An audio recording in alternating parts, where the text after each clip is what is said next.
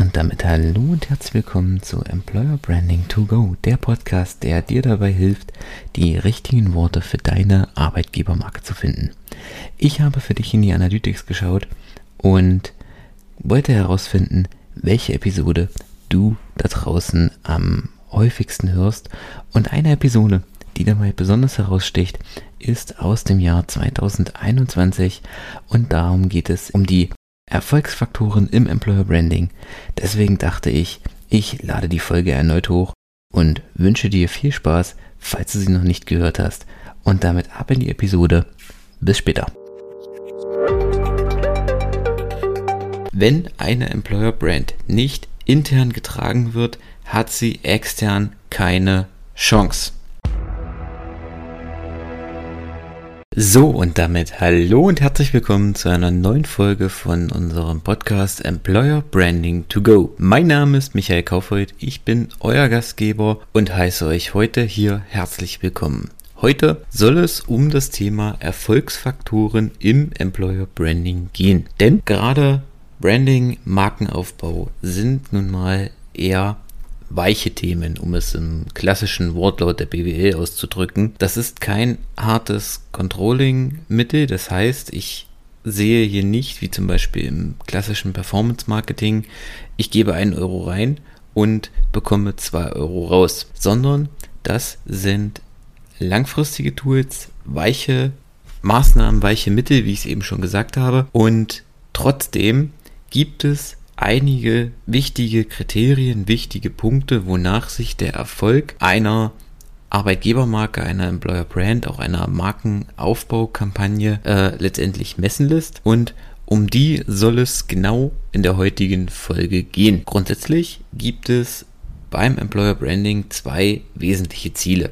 Das eine ist die Erhöhung der Mitarbeiterbindung und das andere ist eine effektivere Mitarbeitergewinnung. Das sind so letztendlich die zwei großen Ziele, die eine Employer Brand verfolgt und genau an diesen Faktoren sollte man den Erfolg oder Misserfolg dieser Kampagnen auch in der Art festmachen. Nun sind das jetzt zwei sehr große Themen, sehr große Bereiche. Also es gibt ja jetzt nicht ähm, die Mitarbeiterbindung, sondern das setzt sich ja aus vielen, vielen Facetten und Aspekten zusammen. So zum Beispiel führt eine erfolgreiche Mitarbeiterbindung erstmal dazu, dass die Akquiseaktivitäten im Unternehmen geringer sind. Denn wenn die Mitarbeiter zufrieden sind, wenn die Mitarbeiter sich stärker an das Unternehmen gebunden fühlen, bleiben sie zum einen länger im Unternehmen, sie sind produktiver. Das heißt, ich kann auf der einen Seite mit weniger Mitarbeitern mehr Arbeit abdecken, weil die Mitarbeiter, weil die Wertschöpfung pro Mitarbeiter höher ist. Und wenn die Mitarbeiter sich stärker an das Unternehmen gebunden fühlen, wenn die loyaler zum Unternehmen stehen, ist auch meine Fluktuation geringer. Also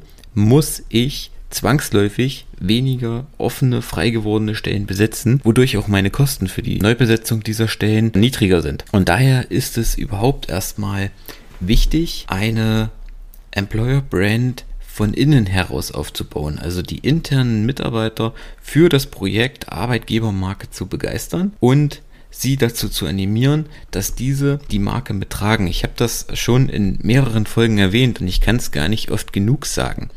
Wenn eine Employer Brand nicht intern getragen wird, hat sie extern keine Chance. Auf der anderen Seite haben Studien gezeigt, dass Unternehmen, die aktiv eine Arbeitgebermarke aufbauen oder auch aufgebaut haben, sowohl qualitativ als auch quantitativ mehr Bewerbungen bekommen als Unternehmen, die keine Arbeitgebermarke haben oder in der Hinsicht einfach unterrepräsentiert sind. Also das bedeutet, ein Unternehmen mit einer starken Arbeitgebermarke bekommt auf der einen Seite sowohl erstmal mehr Bewerbungen und die Bewerbungen, die ankommen, sind auch qualitativ hochwertiger. Also die Leute sind qualifizierter, die sind besser auf die Stelle zugeschnitten, also die es bewerben sich im Prinzip die wirklich guten eher bei Unternehmen mit einer Arbeitgebermarke. Und das ist auch ganz logisch, denn ich habe auch das in älteren Folgen schon erwähnt, gerade in der aktuellen Zeit, einer Zeit, wo es viel mit Unsicherheit, mit Krisen zu kämpfen ist, viele, Unter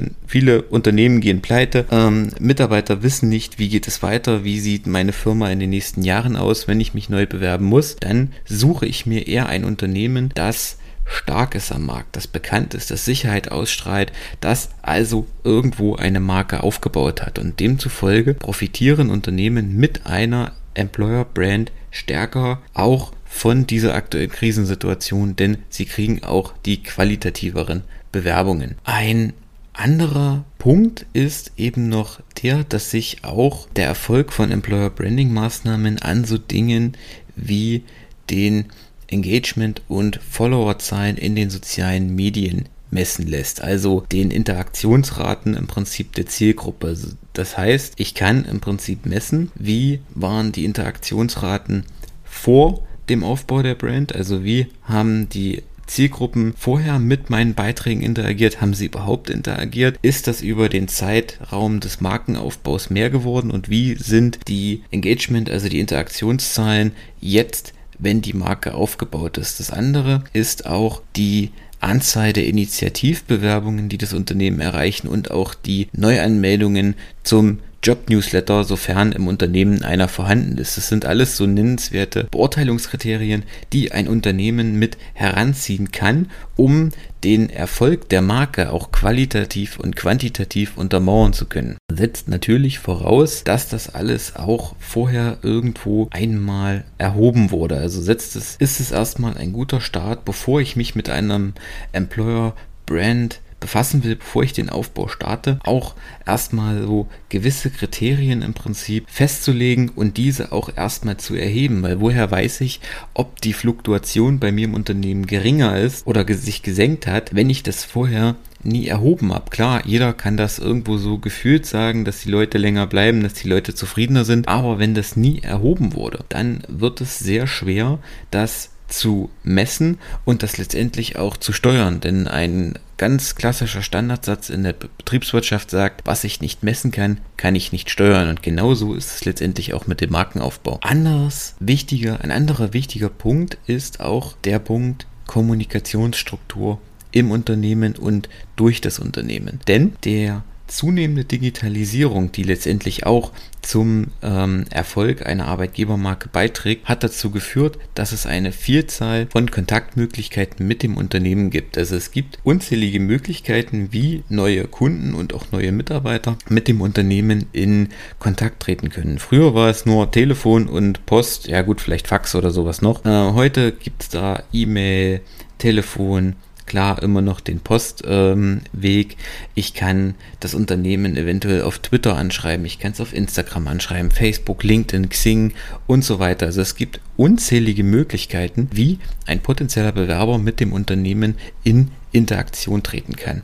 Und aus diesem Grund ist es umso wichtiger, dass das Unternehmen einheitlich auf allen Kanälen auftritt, auf denen es vertreten ist und dass auch gleichzeitig die Kommunikation auf allen Plattformen die gleiche ist. Also, dass das Unternehmen zum Beispiel jetzt nicht auf meinetwegen Stepstone die Stellenanzeige extrem förmlich und gehoben in einer ganz ähm, kandidierten, gehobenen Fachsprache publiziert und zum Beispiel auf Facebook wird das umgangssprachlich mit lauter Anglizismen und völlig anders kommuniziert als auf Stepstone. Das führt dann dazu, dass die Kommunikation uneinheitlich ist und die potenziellen Bewerber, die mitunter beides sehen, ähm, vielleicht gar nicht bewusst, sondern eher unterbewusst sich davon distanzieren, weil sie sehen, ey, was machen die denn da? Die wissen nicht mal intern bei ihren Stellenanzeigen, wie sie kommunizieren sollen. Wie soll das dann erst aussehen, wenn ich dort arbeite? Deswegen ist es umso wichtiger, dass das Unternehmen die gesamte Außenwahrnehmung, die Arbeitgeber mag, einheitlich nach außen vertritt. Der Aufbau einer Arbeitgebermarke dauert seine Zeit. Das ist deswegen umso wichtiger, dass das Unternehmen dabei eine entsprechende und einheitliche Strategie verfolgt und diese auch einhält. Und Kern dieser Strategie sollte eben auch die Quantität der Bewerbungen sein, aber auch die gesteigerte Qualität. Das heißt, ich muss meine Strategie im Prinzip darauf auslegen, dass sowohl die Anzahl der Bewerbungen steigt, äh, wie ich es am Anfang gesagt habe, aber auch die Qualität der Bewerbungen. Also, dass ich meine offenen Stellen nicht nur, dass ich dafür nicht nur mehr Bewerbungen kriege, sondern dass ich diese durch die gesteigerte Qualität der Bewerbungen auch schneller besetzen kann. Trotzdem, dass das Unternehmen eine Strategie hat, muss diese aber entsprechend flexibel sein, denn durch den schnellen Fortgang der Digitalisierung, durch das alles sehr, dadurch, dass alles sehr schnelllebig ist heute im heutigen Zeit, muss die Strategie so flexibel sein, um sich auch schnell an sich ändernde Rahmenbedingungen anpassen zu können. Neben der externen Wirkung der Arbeitgebermarke ist auch die interne Wirkung, die interne Bedeutung der Employer Brand